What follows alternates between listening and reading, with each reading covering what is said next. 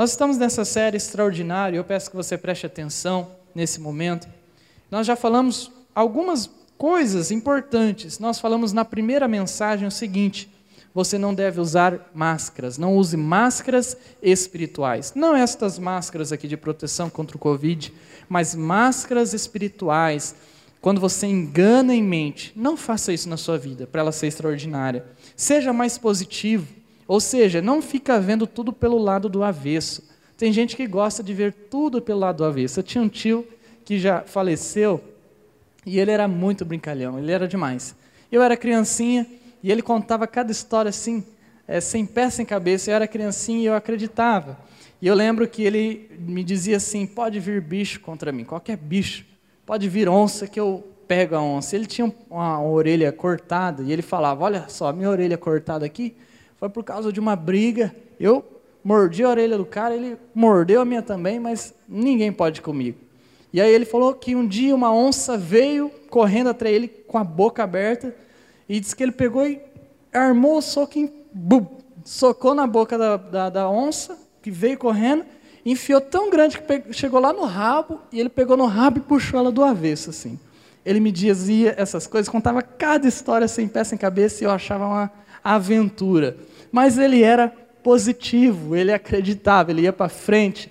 Nós precisamos ser também positivos. A segunda mensagem nós falamos para agir com sabedoria e cuidar do coração. Preste atenção, JM adolescentes. Haja com sabedoria. Você tem que cuidar do seu coração, porque daqui vai sair tudo que você acredita, tudo que você vive. Na terceira mensagem, nós falamos para praticar a gentileza e buscar a mansidão. Essa é uma coisa muito importante, preste atenção aqui.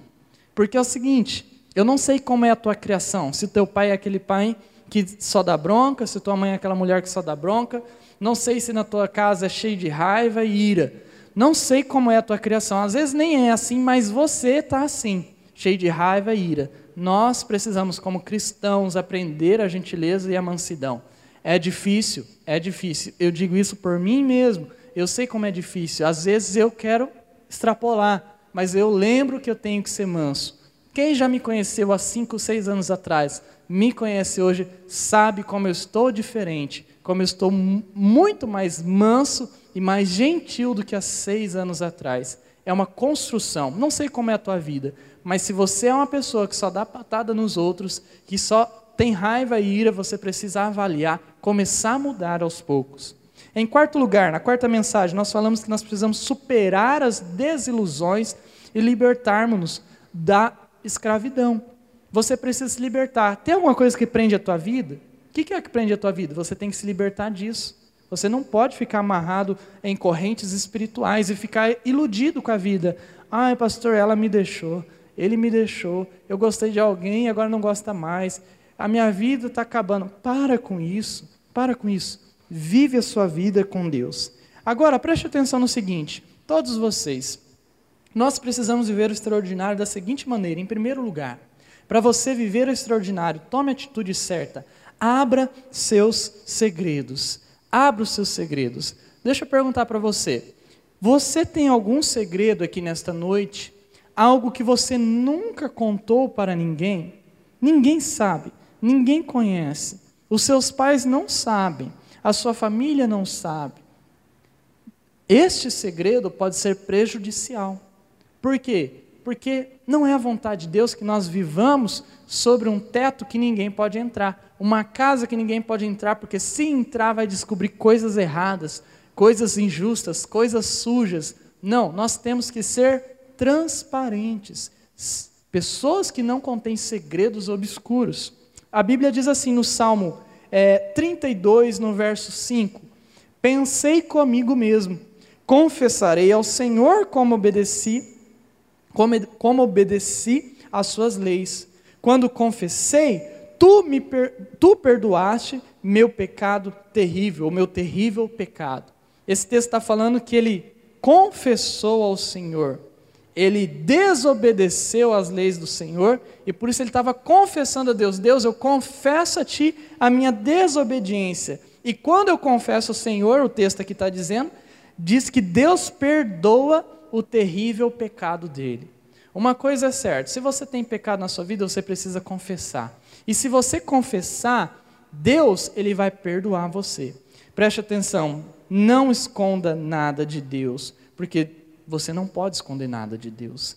Não esconda nada do seu próximo que está bem mais próximo que você, que é a sua família, a tua casa, os seus pais, porque não tem como esconder. Uma hora a casa cai, a mentira tem perna curta. Não esconda nada de Deus. Em segundo lugar, para viver o extraordinário, tome a atitude certa, evite o que faz mal. Evite na sua vida tudo aquilo que te faz mal. Se tem alguma coisa na tua vida hoje, na sua vida, você adolescente, que está fazendo mal para o seu corpo, mal para a sua vida espiritual, você precisa eliminar. Tem coisas que entram na nossa vida, pessoal, apenas para tirar a nossa fé. Aí a gente não acredita mais, não quer saber mais de Deus, não quer viver mais o padrão de Deus. Evite isso. A Bíblia diz assim lá em 1 Pedro capítulo 1, no verso 11: Desviem-se do mal e façam o bem procurem viver em paz, mesmo que tenham que correr atrás dela para agarrar e segurá-la. Veja só que legal. O texto está dizendo: afaste do mal, desvie-se do mal, procure fazer o que é bom, e se for necessário, até corra atrás da paz, do bem. É isso que nós temos que fazer. Buscar fazer o que é bom. Se você tem feito alguma coisa ruim na sua vida, pare exatamente. Você precisa buscar o melhor para a sua vida. Busque o melhor para a sua vida.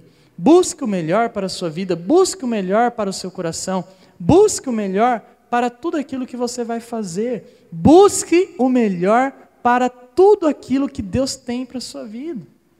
Tem coisas que a gente fica ali parado, a gente fica pensando e fazendo, agindo do jeito errado, sendo que Deus tem coisas boas para a nossa vida. Busque o melhor. Não busque fazer o pior. Não busque ser a pior pessoa. Não busque ser aquela pessoa que todo mundo não quer ter perto. Busque ser melhor em Deus. Em terceiro lugar, e por fim, para viver o extraordinário, tome a atitude certa, aprenda a pensar. Você tem que pensar certo para viver o extraordinário. E o que é pensar certo? É não ficar deixar a mente sendo levada. Sabe de uma coisa? ah, fazem umas três ou quatro semanas, é um mês, um, um mês e um pouquinho, que eu estou fazendo uma, ah, uma, como eu posso dizer, eu estou meditando, meditando.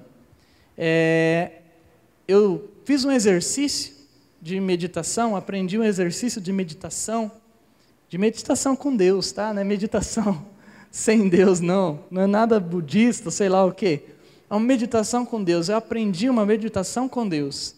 E eu tenho feito essa meditação com Deus, principalmente nas noites que eu não consigo dormir. Igual ontem eu estava sem sono, não conseguia dormir e eu precisava dormir. Já era mais de meia-noite e eu não quero dormir mais do que meia-noite, porque é uma atitude que eu tomei para a minha vida, para a minha vida ser mais saudável.